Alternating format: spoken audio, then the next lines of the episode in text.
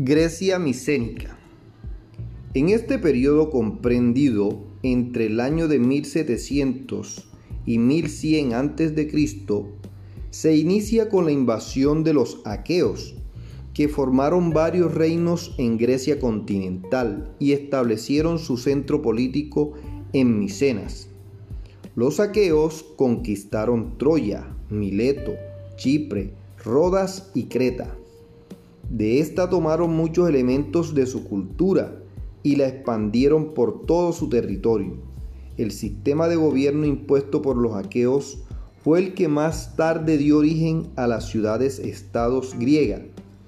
Dicho sistema consistía en la creación de numerosos reinos independientes, cuyo gobernante encarnaba también el poder religioso, judicial y militar pero su autoridad estaba limitado por un consejo de jefes de tribus y una asamblea de guerreros y de hombres libres que participaban en las decisiones del reino.